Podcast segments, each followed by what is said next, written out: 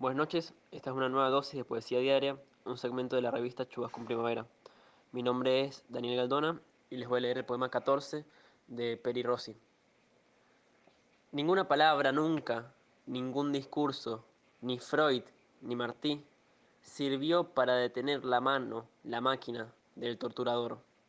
Pero cuando una palabra escrita, en el margen, en la página, en la pared, sirve para aliviar el dolor de un torturado, la literatura tiene sentido.